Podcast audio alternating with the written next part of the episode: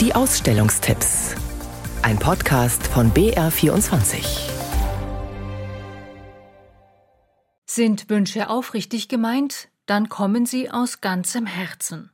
Im Januar wird die US-amerikanische Künstlerin Kiki Smith 70 Jahre. 1954 in Nürnberg geboren, lebt sie heute in New York. Mit der Pinakothek der Moderne in München verbindet sie eine ungewöhnliche Freundschaft. Deshalb widmet ihr das Haus nun auch die Sonderausstellung From My Heart, quasi ein besonderes Geschenk an eine besondere Künstlerin.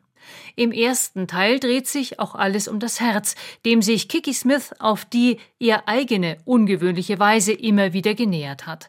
Schon beinahe mit einem naturwissenschaftlichen Blick. You can see Sie können energetische Dinge sehen. Zuerst gab es nur Atome und Moleküle und alles war in Bewegung, nichts ist fest. Wären wir nicht Einzelne, nicht in Konzerten oder in Liebesaffären miteinander, würde das ganze Universum explodieren und verschwinden. Aber irgendwie wollen wir alle miteinander verbunden sein. Ich liebe es, die Natur zu betrachten und von ihr zu lernen looking at Im zweiten Teil der Ausstellung konzentrieren sich die Kuratoren auf eine Gegenüberstellung von alt und neu. Historische Arbeiten aus dem Archiv der grafischen Sammlung, zum Beispiel Bibelhandschriften aus dem 15. Jahrhundert, stehen neben zeitgenössischen Werken der Künstlerin und es wird klar, welche Kraft Kiki Smith aus der Kultur- und Kunstgeschichte schöpft. From My Heart in der Pinakothek der Moderne noch bis zum 24. Januar. Hey, Fräulein! lautet der Titel der neuen Ausstellung im Stadtmuseum Kaufbeuren. Es ist eine Geschichte der Frauen in Fakten und Bildern. Eine Ausstellung von Frauen für Frauen habe auch heute noch ihre Berechtigung, sagt Museumsleiterin Petra Weber. Beispiel Wahlrecht. Mit Ende des Ersten Weltkrieges können Frauen wie Männer wählen gehen. Von Gleichberechtigung sind sie damals aber noch meilenweit entfernt. Die 68er und die feministische Bewegung haben viel erreicht für die Gleichstellung der Frau.